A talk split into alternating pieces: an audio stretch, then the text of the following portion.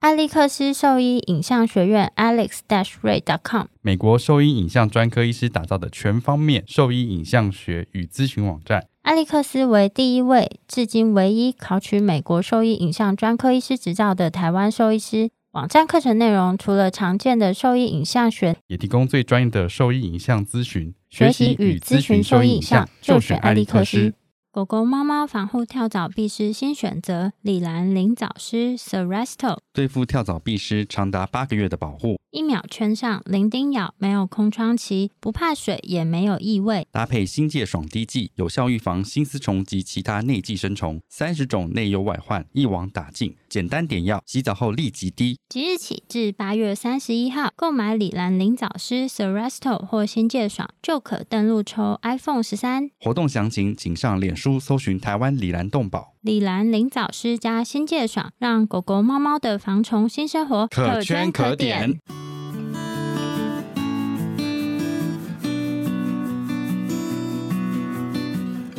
我忘记了，好，等一下，那我们再开始一次。你现在收听的是 Wonder Vet Talk 超级好兽医的闲聊时间，我是兽医师林哲宇 Steven。我是兽医师肖慧珍，在这边我们会用轻松简单的方式带给错了，哦，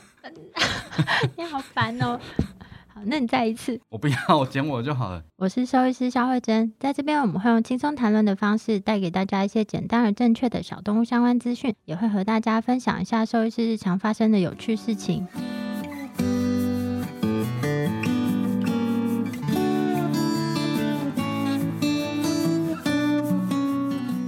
我们每次都有重念，哇塞，真是蛮厉 害的。不是，主要是要强迫我自己记得，但是我都还是记不得。你们这个录多久啦、一两年多两年了，了，很厉他害。到现在前面都还记不起来。有时候真的就没有办法。好，今天呢，很高兴邀请到台大兽医学院动物法医暨比较病理研究室的黄威祥助理教授，然后来跟我们分享关于兽医法医的一些相关事情。欢迎黄教授，欢迎黄教授，大家好，对不起笑屁呀、你怎么可以用笑声？ 欢迎黄教授。大家好，大家好。 我今天我觉得这个剪进去蛮好 的。我每次都按错，因为我就先记得这三颗。好，没有，因为我这几天睡眠时间非常少，大概就是四个小时到五个小时，所以我今天就是有一点暴躁。可是你已经在瑞士休息了两个月嘞，但是我回来工作很满啊，而且我这个礼拜几乎都没有什么睡觉，所以我今天就有一点暴躁。我今天也是早上八点就起来工作，然后到刚刚。反正依照惯例啊，基本上我们邀请来宾都会想了解一下当初老师选择是怎么就是进来的啦？对啊，怎么选择兽医系的？因为每个人虽然说有些过程大同小异，但还是有些小细节不太一样。嗯，我选择兽医系就是因为我重考成绩，嗯 就是填不上牙医系或更高 的，所以我就填了兽医系，哎，可然后是选了台大兽医这样子。我刚刚听到就说你曾经念过对医对对，学，之前我是念医学系，然后后来被退学了，因为太爱玩了。然后被退学之后呢，我就呃再重考，嗯因为我的学分少到没有办法同等学历去申请这样子。哦，所以原本是台大医科。对， 哎呦，好厉，超厉害，是目前为止最厉害的一个。我也是运气好 了。那就是真正厉害的人都超级谦虚，哎呀，我都运气好，或是那个考一百分的都说，啊，我都没念书。我考上的那一年，你那是讽刺。我我哦，考对哦，抱歉，我不是这个意思，我是真心的夸赞你。我考上的那一年英文特别简单，然后因为我英文不好，所以我那个时候就是真的那一届很感谢英文题目算的比较简 单。 谢谢那时候的英文老 师对，谢谢我的英文老师。哦，了解。所以基本上来说，就是还是对医学方面是比较有兴趣，这样应子该是，然后这也有可能是因为从小到大，我爸妈都灌输我类似的观念，所一以定要当医生。或者是牙医，或者是兽医，不是他们的选项， 但兽医是我自己后来选的。哦对啊，爸妈为什么小时候会这样子？因为我家人，哦，我爸是牙医师啦，然后我妈是护士，哦所以他们都其实对这件事情就是觉得这个可能会是适合小孩子的职业，是吗？他们不是应该超累的吗？他们很累，牙医但是可能还好啦牙医可能对， 所以我也觉得，你比较有资格说 了，我是看我同学，嗯你看我爸爸，嗯，对，说每天都在打高尔夫球这对对样哦子对。对 对哇，对，差不多是这样子，子，一个礼拜打很多次，好爽啊！真的好羡慕。可是妈妈应该就没有想妈妈不希望爸爸那么常去打高尔夫球。哦，原来是这样 子，希望他的工作对不对？多去诊所看看。 对对对对对对 对，但是就是他们会灌输我这样的概念，所以我学医这件事情，我不太知道是不是我自发性的，但是法医这件事情的确是我自发性的，嗯因为我真的蛮喜欢死掉的东西，死掉的 东西，跟所以你有跟那收集些死掉的东西，有诶、欸其实我在我的解剖房里面收集了一些有趣标的本东吗西，对，类似器官类吗似标是本，器官有对啊器官哦，对是器官泡起的来的，器嘿官泡的起来标的本啊好，这酷怎么哦了吗？是泡起是来是动物 的吗？？对，动物的动物的， 我自己养的动物。不是他，真的吗？你不觉哎、他是就是动物法医。如果说在家里面收集人体器官的标本，是不是有一点 creepy 啊？是，对啊， 这所以我只是问清楚而已啊，也是蛮想的，因为我发现国外有在卖这个东西，是不是？ 对，是整罐的网络上买得吗到？？他买得到什么无名氏的整副骨骸这种的，可是国外买可以进哦这个口我吗？不知道，我我没有特别去研究。应该是不行，因为是任何生物组织类的死的不东西行吗？死的我觉得不行，因为像我们送病理，封起来的，就是假设我们要送国外检验室，其实像血液好了，血液应该是最不影响，可是你血液也没办法直接这样寄送啊，它也是要经过特殊的管道寄送啊。先不论不要告整诉体他保存的，不可能，那要被抽查到一定会有问题啊。哦好吧所以我就想说，这个尸体带进来应该是不可能。啊没关系， 你看怎么了？没 有，因为是一招，然后 你真的 你真的我会帮你逼掉，把它逼掉，因为你有时候听我们在访谈的时候会有哔哔哔的声音，就有一把它逼掉些 keyword，因为想说，哎、这东。东西突然一个空白很奇怪，我就把它逼掉。然后现在后面只有我们在大笑这现在样很多子。人会送国外去做病理诊诊断啊，嗯然后其实就表示寄得出去的，对只是有一些方法 就是走正规途径就是很麻烦 的，对不推荐的方因式为。唧唧歪歪的，嘴巴打开。这个笑话没人懂啊，你很无聊哎、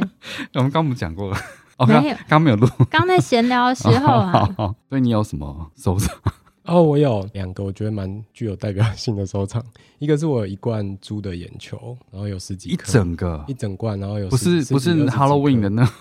的， 不是真的。但你 Halloween 的时候可以拿哦可以出拿来出来摆是，不是？就是我蛮喜欢他们的，所以我有留着。然后另所外以一个是有一颗一颗收集到一罐这样子。不是，是有一次刚好去做一个实验的采样。我一开始本来想要做眼球相关的研究，也跟法医有关啦。嗯，然后想要研研究眼球里面的钾离子的浓度。然后后来再就是我采了一一组的猪眼球，然后后来觉得说那个研究好像不是很有开展性，所以我就嗯暂时放弃。但是猪眼球就保留下来，就很漂亮嘛。很可爱啊，蛮可爱的。有有你会拿出咖来啡把玩色吗？的，不会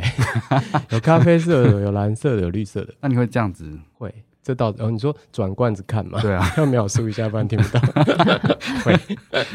然后因为收藏品就这样，我有时候就会把我的那一本卡片打开，一张一张看， 什么游戏王嘛不，是 七龙珠的卡 片，差不多，差不都多。有装袋子，都会拿出来看欣赏一下，然后再放回去。然猪后眼球，那还有一个是什我么？还有另外一个是一张狗的脸，那是好了，你可你以把说它面逼掉，皮吗？面皮对是面是皮，面皮，是马尔济斯的面皮， 对，好酷哦！所以是看得出来的吗？看得出来，看得出来，因可为是就是马尔济但斯是的被脸。 flatten 就是被压扁啊的嘛。他没有他，因为我也是泡着他，所以他就是被我放在福马林里面，等下对只有皮而已只。有皮而已，只有皮而已，没有眼睛，没有骨头，没有肌肉，就是只有他的皮而已。对我，好好奇这个会长什么样子，我可以对啊拍一张照片借我看一下吗 我？也很之后好拍奇给耶你，因为我我一时可能找不到所以，吉娃哦娃好可以戴那个面具，就变马尔济 斯。差不多。 披着马尔济斯皮的哦吉娃娃，我觉得这 这一集好酷哦！ 披着马尔济斯皮的吉娃娃。对对对， 哦，是可以做到的。哦我对嗯然后哦还有一些是可能，因为后来是案件收藏之用啦，不是案件教学之用，所以我会收藏一嗯些有点像可病，能有被点像栗子这样子。对例。子，就是可能被铁锤敲的头骨这种的，那那种我会留着。所以里面应该堆满东西。我有就是很，我有囤积症、囤积癖，什么堆满了一大堆比如说泡在尸体福马囤林积， 但是这个应该是从从事动物哦从小开始，不是从没事有动物 兽兽医法医之后才开始收集的吧？小时候没有，小时候没有，小时候哦，好没，有，那就好。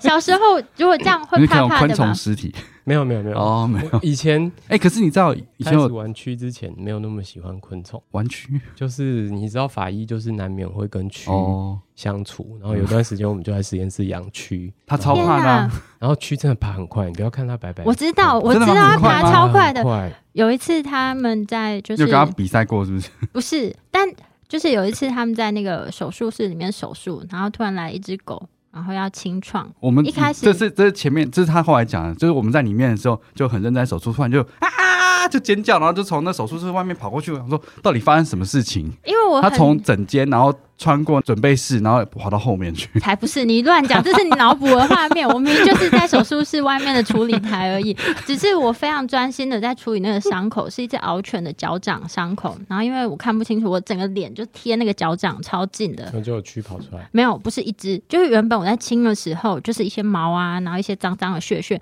然后突然瞬间，他们就像就是被挤出来一样，瞬间咻就全部一冲 整嗯出来，盘是不是我？差点疯掉，整个就开始大哭。我因想为没说，错，蛆蛆在身体里面是以一个团爆的模式团爆哦！在走来走去。哎呦，我想到我就觉得好不舒服，我想到那画面，我整个人就哎大觉得家是 很不是他冷、们是欸。吃那肉吗？吃肉，但是蛆是以蛆团的模式，然后整个蛆团会，它不是单独行它不动啊是，单独行动，所以他根本在帮他吃烂肉啊！然后蛆团的哦我的正中天央哪的温度会比外围的高很多哦，就有点像是他们会轮流到中间。对不起，昆虫系老师可能会纠正我，嗯，他轮流到中间去洗三温暖，然后再跑出来的好，概念，好像很舒服就。很舒服。 对流就是，很对流，对，很开心 的，很开心的把肉真吃心光不舒服这一段。我想到，我想到那个冲因出为我来的没看去，过， 你知道吗？助理到现在都还记得这件事情。然后他说，他只有在尖叫而已啊，都是我们在亲的。不是一开始是我在清，然后直到驱出来，我真的没有办法再靠近那只狗任何一步。最后就只好助理他们一个人把蛆挑出来，我真的没办法再靠近那只狗了。我以前在衣橱里面有那壁虎的嗯尸体，因为太漂亮了， 就留着。因为是干，它整个干掉，嗯然后没有任何味道，就很完整，而且是整副皮加骨头，嗯，然后感觉里面东西都全部风化了，我就把它留下， 很好啊。 但是小小只的，你现在还有在吗？好像不见了， 但我就会把它放在我的抽屉里。我也会把我的动物的，它过世之后会解剖一下，知道它的死因嘛，嗯然后就会把我觉得可能不需要的部位，比嗯方说这个 case 它很明显跟脑没有关系，但我还是会把脑跟脊髓拿出来，就用福马林泡着这样子，就完整的。完整的这样子。我觉得这是不是很困难？就你要保留很完整的这些软组织，诶、它可以分开采，那完整采其实花比较多时间，但是还是可以做得到。哦，这个很有对趣。对，那我们脑先脊髓可以直接采下来，这样。那我比较好奇，那个眼球啊，就是到底要怎么固定？因为我记得我在研究所是念临床肿瘤研究所嘛，嗯，然后有一次呢，就是有一个眼睛附近的肿瘤，然后我就拿到那个眼球之后，因为我拿到的时候，其实里面那些液体都已经是被流光了，然后要再把它固定，其实超困难。当时又没有 Google，我真的是不知道要怎么样让那个眼球恢复原本的形状。我那是个跑 Google 遍是二十年前啊，没有，那时候 Google 资讯哪有这么多？所以大它学的是时有候塌掉的眼球吗？塌掉的眼球，对所以啊它，上面已经被切了一刀，这样子。对对对，有的时候如果是这样的话，我觉得就直接泡福马林，因为就算它回到原本的状态，泡完福马林还是会变形啊。那像你收集的那一罐眼球，它们都是一我们颗都一是颗一颗一颗完整，哦，所以它不会变形。它没有变形，嗯没有变形。那就一直它连里面的东西都被固定住，哦因为我们一般采常规，嗯，我不知道眼科医生怎么做，但常规挖眼球或采眼球的方式是沿着肌肉跟沿着神经这样子慢慢把把眼它球剥整个下来。对，嗯、整个拿出来，所以理论上是不会伤害到巩膜。那你们在病理解剖或是像这样解剖的时候，采的方式也是一样吗？还是有什么差异？哎、差不多，但是我们就是比眼科医生更粗暴一 点，哦，对啊，因为一个， 我们就是会提因为毕竟你 们要要对一次采很多然后个，一就颗是眼还球是摘要除大概两分钟吧， 没办法，这量很大， 就你不会每个都用那么拿刀久一，直痛， 只要不要戳破眼睛，就没问题。对，远离眼这睛样的听方起来向。很 有点有点可怕哎、好，那我们讲但是就是大家最终会发现我是一个变 态，我也不否认这一点。没有，我觉得做这些事情都要有一些偏执。一定是在这个专业里面，一定是有哪些东西是别人不喜欢，但是你就是特别吸引到嗯你，特别吸引到你，就才有办法一直在这个专业一直投入下去。因为我觉觉得尸体很安静，然后我原本其实也没有觉得病理学再吵就把你变尸体。 不是，但是这句话就是我看，嗯、不知道其他推理小说还是其他人医相关的那种法法医医小说里面都有提到这句话，对对对就是尸对对对体对很安静，因为他们安静在那边不会烦你。然后会告诉你很多讯息。对对对对，嗯然后大家都会强调他们可以我在看法医剧，他也是透露很多故事，的对确是这样，没有错。嗯而这且个好因像为它可以让嗯你花很多时间，然后因为我有时候自己做解剖的时候，我还蛮 enjoy 那整个只有冷气的声音跟循环的声音，就是我有一个很负压专解注剖房，然后你可以很专注的去处理你眼前的这个东西。有些可能以前解剖学有学过的，然后你已经忘记了，然后你今天用这个下刀方式，你刚好看到，比方说这个关节，第一次你看到那么清楚，然后你就会花点时间把它记录下来，这样子然后觉得很兴奋。很兴奋啊，很兴对啊奋，对。你之前在上那个很久没有上解剖学，我之前在国外有一堂课，刚好也是做解剖，然后那只狗是刚牺牲掉，嗯哦超级新鲜的。解剖进去之后，你看到的东西都很新鲜，没错然后哇，原来是可以看得这么清楚。没错，而且而且那时候你其实已经有职业过了，也有临嗯床经验，所以你就会对于这个机会就更加珍惜。对啊，所以你看到的时候就会很兴奋，没错。真的，以前兽医系的解剖课是在大一的时候，我觉得真的是有一点可惜，因为大一进去就是很懵懂啊，然后很多东西有时候会有一种嗯，就赶快把这堂课上完的感觉，就没有嗯办法、就囫囵吞枣。对对对，我觉得就是后来想想，如果能够在四年级或五年级再上一次解剖课，一定就是超棒的。对啊，有有些医学院的规划，他们是在大六才会有那个实实际的遗体，让学生可以做操作。那那个就大概就跟你讲的这个状况是类似的。就是已经就对很不一样，嗯我觉你已得经很不一你已样。经进过医院了，然后你已经知道这个东西有多重要了，然后你才会获得实习的机会，嗯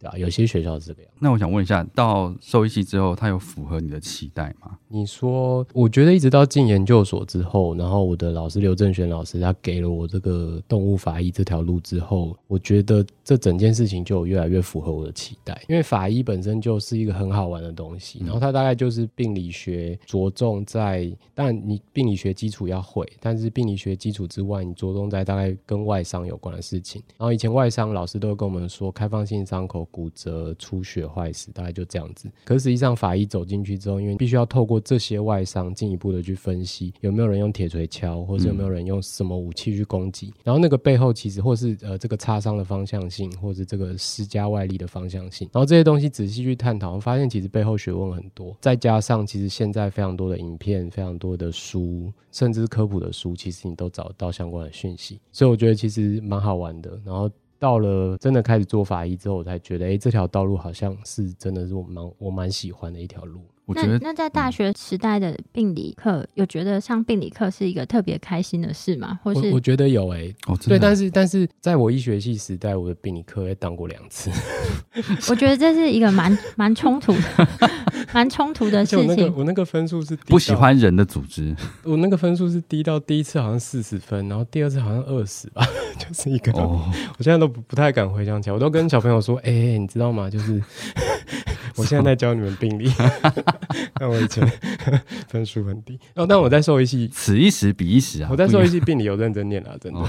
就看你要不要认真了。 对对对，有有有认真念啦，但是呃，真的病理开始觉得越来越喜欢，的确也是研究所之后，你开始有一些实物的经验，然后你可以自己做诊断，然后这件事情就变得非常好玩。我记得我大学的时候不太喜欢病理，我觉得最痛苦的是那个病理切片实习的时候，因为我们中心有上病理切片实习啊，是一个蛮特别的上课方式，就是一上课老师就会拿一台乐透机出来，啊哦就是那个有球球的乐透机，嗯然后他就随机拿一个切片出来，然后就开始转那个球球，转到那个号码，你就要站在大家面前报告说你刚看到了什么东西，然后老师就会用很多方式羞辱你，什么意思？ 什么意思？用什么方式？你说除了言语也不是以外，羞辱啦，就是我就觉得压力很大。我每次上那个课，我就觉得哦，整个背脊发凉啊什么的。我还记得那时候有一个同学因为太紧张，然后他就把 can I 念成 canny，然后老师就那一学期都叫他 Kenny。没有，对 的之类的。然后老师就说 ：“Kenny 是谁？是 Barbie 的男朋友吗？” 然后你当下你想 想笑也不敢笑，然后你就看同学，不是因为同学很惨啊，他就站在前面，然后就是 Kenny 同学是男生女生，是男那生，就没关系。 但是你会啊，可以教他一个一个学期当肯尼也不错啊。谁要啊？你要是你这样子，你会不会觉得很痛 苦？就是你就会觉得啊，真的好不想要上这堂课，你就很怕，不小心在哪个点太紧张讲错话，尤其是大三很怕学生不就是可以犯错的吗？是可以，但是这个压力好大，所以我每次上那堂课之前，我不太想吃东西，就胃很痛。你是好卷姐，所以你对自己要求太高 了。？要是你被叫 Kenny，你可以吗 我会说 K nine，哎、搞不好你紧张就念错了，同学也是知道，他就一紧张 啊，一紧张就错了。我们学校的病理科没有那么严格，我觉得比较像在背书而已。但是我是觉得这个方式，当时觉得压力很大，但是其实真的在那堂课里面学到蛮多东西，因为就是有很多老师讲的话，真的是一辈子都忘不了。所以其实老师也教给你们很多东西啊。对，是没错，只是我是那哪时个候老就师啊？不要，我不要讲，这样太过分了。我好像知道是 谁。你大概知道，因为我知道病理界是谁就这么小嘛。 很酷的教学方式、欸很，酷啊应该要继续这么那超酷做。的我也觉得。对，所有学生都印象深刻。对，但是这只有在病理实习。然后有一天在上病理正课的时候，老师突然把那台乐透机拿出来的时候，我们都要疯了，因为平常上病理切片的时候是就 A、B 两班，就只有其中一个班。那有一天上正课就是大讲堂，就 A、B 两班全部聚在一起，突然拿那台乐透机出来， 所有人没有人敢睡觉，全部都醒了在那边等，真的很可怕。所以那天真的有抽吗？有啊，真的有抽，就被叫到大讲台的最前面回答问题，是不是好刺激！可是我觉得这是训练你上去就是做， present 的方式？对啊，很棒哎、对以像后老师可以参考啦。以对啊后你可上以课哇的时候，你就我想弄要一个去这旁个听看看，乐透机。对啊，我想看 那放一些学罐眼生。球在那里盯着大家，对啊，他然们后都很嗨，这种教学方式，我觉得很。棒，因为其实我的 求学过程很少有机会对大众说话，哦可是在这个临床工作，你必须要一直讲话，对，所以而且你要有自信的讲话，所以你在那时候就可以做一些训练，我觉得很好。怎么好了？哦。但是没有想到，就是后来念研究所的时候要看这么多切片，就想啊，又回来这条路了。你也是吗？还是我？对啊，你我也是我我也你是，也就是这样子研究所的时候也是要开始看大量的就是肿瘤病理切片，嗯然后每个礼拜都要写报告。我想说，天哪，又回到这个世界可是里。你不觉得有切片可以看之后，感觉比较有实战感吗？就会比大学时候就是一直在看嗯念书书这样对感觉差很多。因为你嗯要负责，你要出报告啊。大学的时候主要看的都是正常的组嗯织。临床上，我们看到这些病理切片都是异常的组织，所以有时候的确会看到某一些特别少见的病变的时候，也会超兴奋的，就会一直边拍照啊，嗯然后就跟大家分享说：“你看这很漂亮，好像把这个框起来放在厕所的一个角落这样子。”为什么是厕所？没有，就是你会觉得病理切片它的染色，然后加上那个病变，就会觉得真的说这很个美色欸、泽很美，对，真的很美，哇！就你看这细胞边缘多漂亮，之类的，嗯，听起来也很变态，哪会？蛮变态。 没有比较正常吗，对 不对？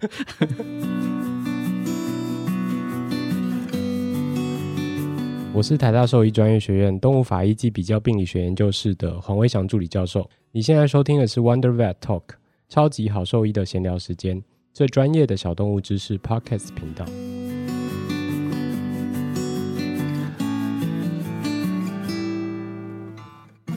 所以是经过研究所之后，就走向这个，对，因为一开始我在大五的时候，我的导师刘正轩导师就跟我说，我们要不要做动物法医？然后如果要的话，他建议我念研究所。然后我他就带我去认识人的法医。然后我觉得人类法医、就是当人类法医活生生的站在你面前的时候，你就想说，哇，真的有这个职业，然后这个人真的是可以交朋友的。然后就他就告诉我很多事情，然后算是启蒙，算是认识了人类法医啦。然后他就跟我说，如果你们要发展动物法医，你们大概会面临什么样的短期内、长期内的问题？这样。嗯，然后后来我看念研究所之后，我们就真的开始发展这条路。嗯那刚好因为就是全世界刚好在过去二十年，其实有越来越重视虐待动物的案件，嗯然后法规也有一直在改，全世界的法规都有在进化，所以就变成我们刚好赶上了我们发展动物法医的这个时机，刚好赶上了这个世界的潮流，这样。嗯那所以这就样感比较觉多就。是正常公部门组织里面应该慢慢的要有这样一个配置才对啊，因对为，其听实起来这样是对，应该是要有这样的配置才对，其实应该是这样，可是现在很麻烦的是，现在动保案件通常都是由各县市动保处的救援队、稽查队来做调查。那救援队跟稽查队，他们当然没有像警察一样拥有那么大的调查权限，那或者是呃，也没有像警察一样。就是大家听到警察会比较紧张，但是大家听到稽查队可能就是不怕稽查队就不怕，对。然后再加上我们想象警察的见识大哥，或是警察的那些呃询问犯人的那些人，他们其实基本上都是有非常大量的实务经验的累积。那动保处的很多的同仁，他们其实就是经验算是蛮浅的啦。嗯，那这样子再加上人民众又不怕动保员的状况下，那很多时候你要去查案子，或者是你要去犯罪现场把案件从头到尾彻底的剖析，其实对他们来讲难度是高的，而且我觉得资源成本都不够。所以现在当然说，我们可以在公部门里面设立一个真的可以做解剖、做检查的单位。我相信其实各县市动保处都有，因为之前都有在做防疫嘛，所以各县市应该都有。可是其实就是看有没有人愿意长期投入，这个会是一个比较大的问题。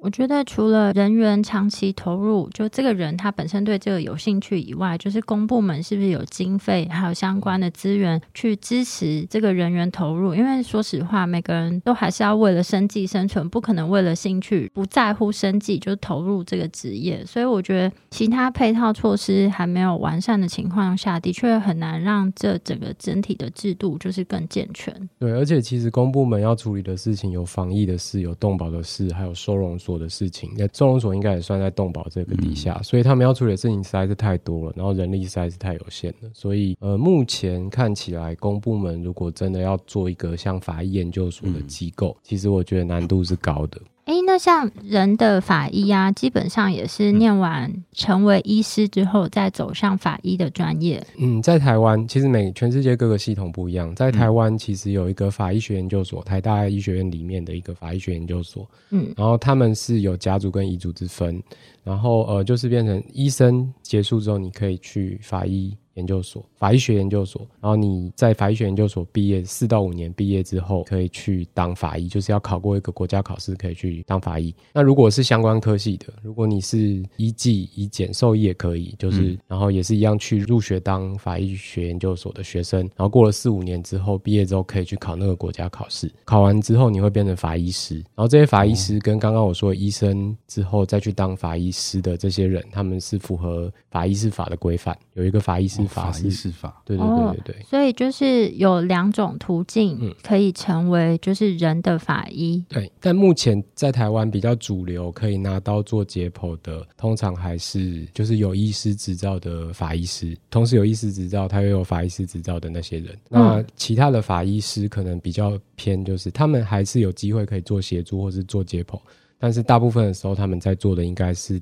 他们是地检署的法医师，所以大部分时间他们在做的应该就是协助遗体的相验这样子。嗯，就相验跟解剖其实是两个不同 stage 的事情。所以不是医师的这些法医，他们做的就是比较像是助手的工作，或是他们是做外观的勘察跟记录，然后真正的解剖那些才是医师资格的那些法医进行吗？目前其实好像就就我得到的讯息是这样、嗯啊，如果有听众就是可能有更 detail 的讯息，看也许可以再补充。那但是我说的是他们做的是香艳，但是他们其实有的那个我觉得不是只是助手的工作，那个其哦实算是在做解剖之前的第一个很重要的工作。你说整个外观这外些，嗯观啊、尸僵尸斑啊，然后还有就是遗体的温度啊等等，这是我理解的。然后还有就是嗯有有什么外伤啊，然后有一些什么是穿什么样的衣服，然后那衣服在身上我们留下什么样的痕迹，嗯这些东西我认为很多时候是不能等到解剖再观察，他可能必须要在解第一剖时前，间对，第一嗯时间嗯就可能需要先去做诶那我检查那我。们好奇，就是我们在做动物的嗯，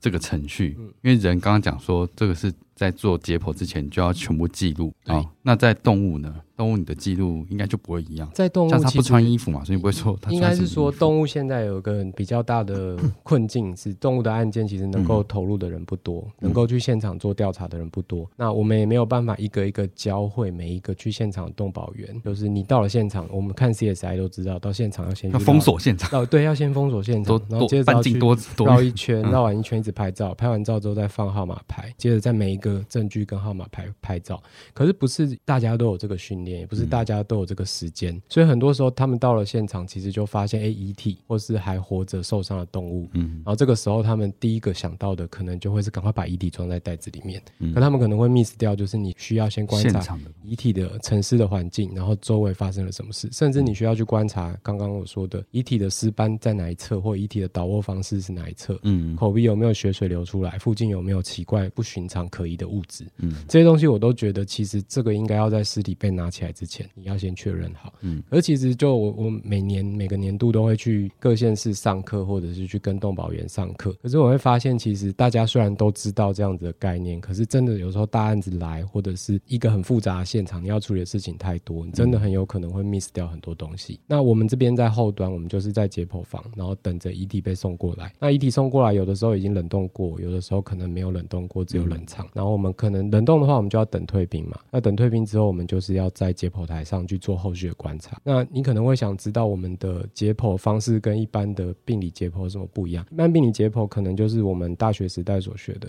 侧面打开，嗯然后就是侧侧开的方式做解剖。那我自己啦，就是我们实验室现在在做法医解剖的方式是比较像是动物四只脚朝天，然后我们有点像是在做外科手术的时候，嗯正我们从中哦正中央打开，然后我们再把整串脏器拿下，先做很仔细的外观检查，嗯前后左右，然后甚至我们会剃毛。看有没有伤口，接着剥皮，然后看皮下有没有各种伤势，然后接着再从正中剖开，然后再检查每一个脏器。我我这说个你解说剖的解对剖方式就跟做那个小鼠的这解有点剖像是哦是一有点像，样有的点，像，对嗯，对对，有点像。这样好像比较，我觉得看得比较清楚。对我来讲是这样子，对就是因为我会觉得有的时候我们会想要比较左边跟右边，然后为了不要忘记，比方说检查右边之后，最后忘记了左边，特别是皮下的空间或者是皮肤剃毛之后有没有伤口，所以我们都会把这个东西算是化简为繁吧，把它做的比较繁琐。那比较繁琐的好处就是你比较不容易遗漏掉东西。那是全身都剃毛吗？呃，如果我们比方说很大的案子，我一定会尽量要求学生全身剃毛。对啊，因为这这样才有办法看到皮下的没错，没错。的问题嘛。，对对对对对，毛就是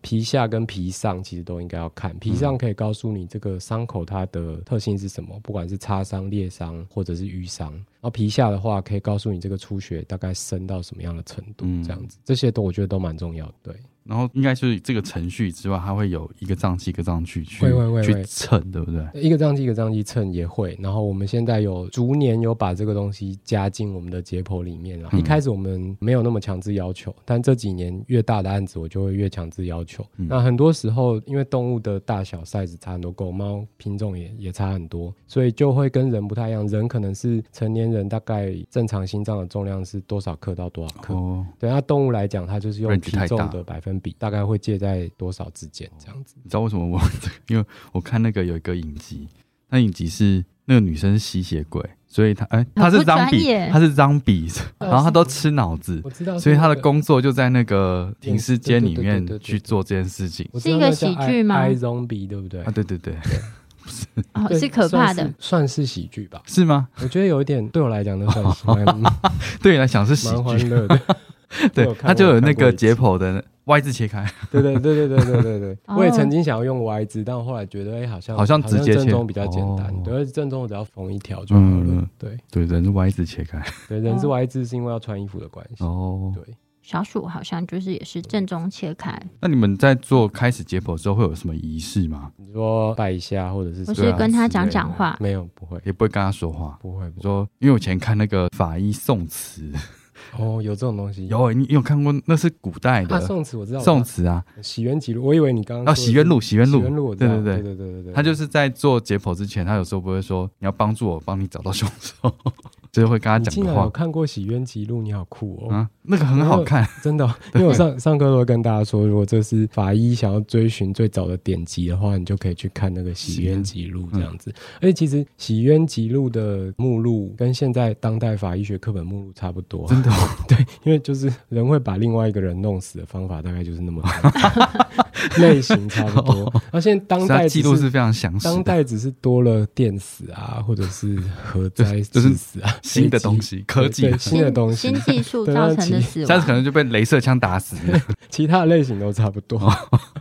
很酷哎。 对，很酷。我为什么喜欢？是因为我喜欢看人类尸体的照片，所以我会一直去找很多法医课本来满足我的这方面的好奇心。然后做病理的老师，可能我不是说每个人啦， 可能或多或少都有。像我老师，他就常常说，他以前会躲在图书馆去看人类法医的图谱，然后他就是以前都偷偷摸摸，可是现在都不需要，现在就是光明正大，光明正，大看这样子。因为你这个身份的关系，对，很高兴我遇到我的 老师，了解我知道的什么奇怪的臭臭味相投。不是，你要讲伯乐 吧？遇到他的伯乐，什么臭味相投？虽然你这个臭味相投在这个点上，好像应用上也是是不是 OK。一语双关。嗯，尸体的确是蛮臭的啦。哦，对，那你们在做解剖的时候会戴很多层口罩吗？还是说整个会罩起来？我们通常装会备上建议是，我们现在因为 COVID 的关系，然后 COVID 有可能有人畜共同传染病，然后再加上其实本来我们就有在处理一些有可能会有，比方说结核结核病啊或什么很，主嗯，所以我的解我的解剖房现在是一个负压的解剖房。哦然后负压解剖房就是可以防止那些气沫的产生，然后嗯因为只要站在上风处，你就不会被，反正脏东西不会会过从来啊下风处会被好冲像有防护罩一那样。当然，我们会穿全套的防护装备啦。我们会要求大家要尽可能穿 N 9 5然后在做，比方说在锯骨头的时候，有可能会有骨末溅起来的状况下，一定要戴护目镜这样嗯，子。嗯嗯负压装置都比很多医院的手术室还要高级。你要说哪一间？我没有，我从头到尾都没 有。你为什么要这样子？对，因为就是我那个时候刚开始想要做这样子的负压设备的，有一个很大的原因，是因为我有一整年的时间，二零一八年我都在跟人类法医到处去解剖，然嗯后发现其实全台湾的解剖房在过去十年之间，至少他们都编了足够的经费，把它变成尽可能变成负压负压解剖嗯的设备。那因为其实结核病啊，或者是像 COVID 的这种，就是空气的有形成气雾的这种东西，其实都防不胜防嘛，所以法医就会很强调这个生物安全的防护。然后我变成老师之后，我也会想说，那就是要在这一块应该要好好的加强。的确是人跟人之间的那个传染病是，因为毕竟我们是人，如果尸体本身是有传染病的话，在这个方面防护就会需要做到比较完善一点。的确是，嗯那其实兽医解剖也是啦，因为我们都不知道我们今天在处理的这只无名无姓的，然后没有主人的动物，嗯，它到底有什么人畜共同传染病？这件事情，其实我觉得兽医也应该我们还需去要重重视视。嗯对啊，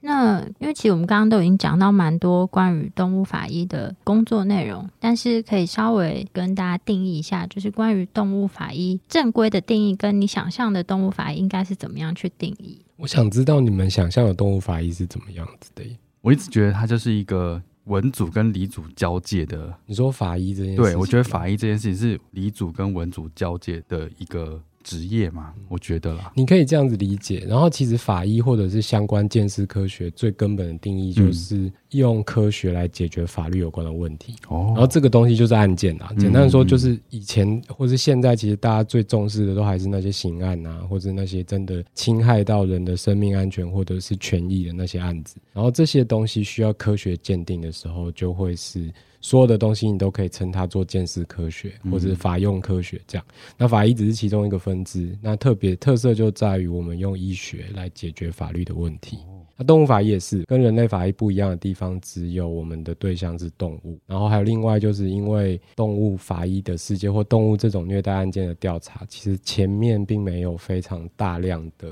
CSI 啊或什么，就是很多环节其实现在还是缺乏的。哦，所以我们可能会去协助一下前面的事情。对，所以有时候我也会教大家怎么去做犯罪现场调查，或者也会教大家怎么保存证据。在送来给我之前，我要教大家怎么保存遗体，或者是送怎么样送过来才不会是一个无效的送件或者无效的解剖这样子。所以目前就是动物法医还是少数人进行一条龙的一条作龙业， 嗯算是算是，听起来那你应该要是这样配枪啊，然 后到现如果场。可以的话，我其实蛮想去现场的，但是目前他还说没有这个机会，没有太多这个机会。放开那只猫，放开那只 猫，应该是警察的工作吧。对啊， 你这警察不会叫它放开那 只猫。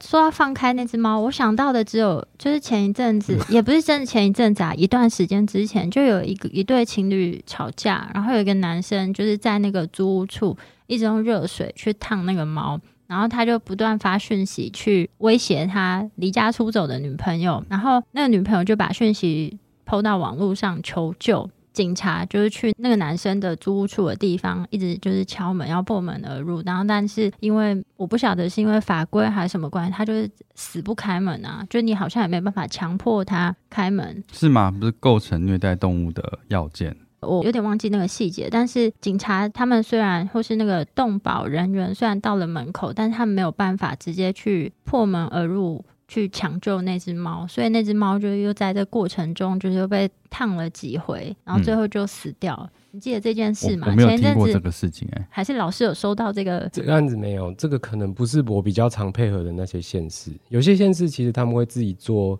解剖或是做外观的检查，然后嗯他们可能还需，因为都是各县市有他们自己的，他们有就是执法的那个权利嘛，嗯所以他们可能认为这样子够了，他们可能就会把它移送出去，这样，嗯然后就是由司法进行后续的调查，这样。所以现在不是一个统一的，嗯，各县市有各县市的做法。那如果比较大的案子，其实真的蛮容易到我这边来嗯的。就是如果是烟灰缸敲头导致动物死亡的，或者是拿酒瓶敲头导致动物死亡的，或者是枪伤这种东西，有时候所以有遇过强伤，有有有，二零一八年有遇过两次，这在个台湾有一只是狗，一只是黑、啊台湾黑熊。二零一八年的时候遇过。哦，所以是像这种保育类的动狗物，二零一八年我做两件，一件是狗，是然后一件真枪，还是真枪真枪真枪，身体里面有子弹的那种。哦我们在狗的身里面找到子弹，然后那是因为子弹有变形，然后有碎裂，然后那时候刚好做解剖现场，有人对这块有稍微有点涉猎，然后他很快速的就知道，其实那是改造手枪的子弹。手是点二五什么口径？他没有，他他没有到这个这个程度， 但是就是我那一次也是哇，民间专家很多，哇就很 厉害，就跟着一起送遗体过呃来的。这辈子都没有看过这个东西，真的真的，我本来以为就是所有这种跟枪有关的事情，我在都台湾不会发生。，对，然后我上课都只能用教科书，结果二零一八年就遇过两次。其实还有很多案子没有过来，比方说高雄前几年有发生是有人拿枪直接对着狗射，当场死亡的那个案子，其实他就没有到我这边来，他们可能就自己做完解剖确认之后，然后就把案子移送出去了，这样子。那目前啊，台湾大概有哪些地方有在做像这样子动物法医的工作？就是当然老师的实验室嘛，那还有其他还有哪些？其实我单觉位得，好像各县市动保处他们可以自己评估，我其实都会建议他们自己评估。如果他们有办法自己做解剖的话，那我愿意从远端做咨询的方式，然后来协助他们检查遗体这样子。所以其实动物的整个解剖相验的过程还没有标准化，对吧？呃，对，我们就是如果来我这边，就是用我这边标准化的作业来做。然后但如果是其他其他地对方就是有他们的做对事他方式，们有他们的方式，他们其实用一般的传统的解剖方式也 OK，只要你有办法合理的把所有的证据跟所有的外伤都仔细的收集下来，我相信它都是一个有效的解剖。那像动物法医啊，它现在在国际上有没有，比如说大家都共同认可的动物法医执照或是认证？呃，美国的那个美国病理兽医师学会，他们即将要开始一个病理兽医师之后的次专科认证。然后哦，那个认证其实也大概就是去年跟前年他们才宣布的。然后欧洲，欧洲我在二零一九年去参加欧洲的也是病理医师的会议的时候，他们有另外一个认证的系统，然后那个系统是独立于欧洲病理兽医师认证的，就他们希望就是有一些民间的或者是有一些 NGO 的专门有在做救援动物的这些兽医师，就是那个收容所兽医师或 shelter medicine 那些人，嗯然后他们可以去申请。然后可以获得就是一个法医病理兽医师的执照。那那个执照的好处是，就是欧洲的这个系统是要经过一个非常严格的委员会的审查，嗯，然后你必须要提供过你上过法庭、你成功处理过的案子，然后由那个委员会经过很仔细的审查之后，包括面谈你这件事情，然后再决定要不要让你成为就是有拿这张 board 的人。然后在欧洲是二零一九年十月做了这个宣布。对啊，我不知这非几年常我没近有。期耶非。常近期，对啊都非常近期。然后美国的话是，它算是一个病理兽医师的次专科，所以它必须要有那一张病理兽医师的执照之后，才能才可再以去去。哦，所以这样子相对就更限缩了能够走这条路的人，因为他必须要先成为病理专科病理兽医师嗯兽医师，因为成为病理专科兽医师是一个蛮困难、辛苦的路径。就是它是一个很扎实的训练。在美国，嗯，在美国系统的确是这样子，它是一个嗯蛮扎实的训练。哎，不过我现在回想起来，就是有一个资料，像那个收容所医学的专科医师的认证，就是我我忘记是在哪一本动物法医的书上面看到，就是收容所医学的那些专科医师的认证，他们其中有一项其实就是你可能需要有处理过这些虐待动物案件的经验。哦，所以那个是比较早期有在全美国或者是全世界专科里面有出现到跟这个动物法医比较站在上边的一个认证。这个我们平常就比较完全少没，有接触过。嗯，我比较少涉猎到，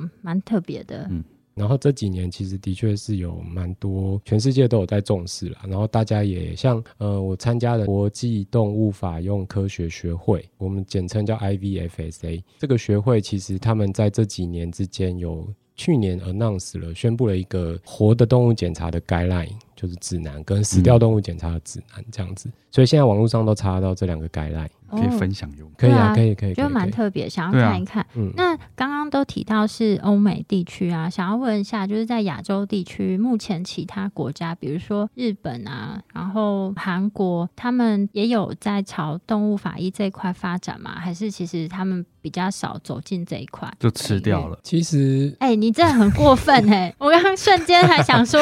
什么吃掉什么东 西？也许，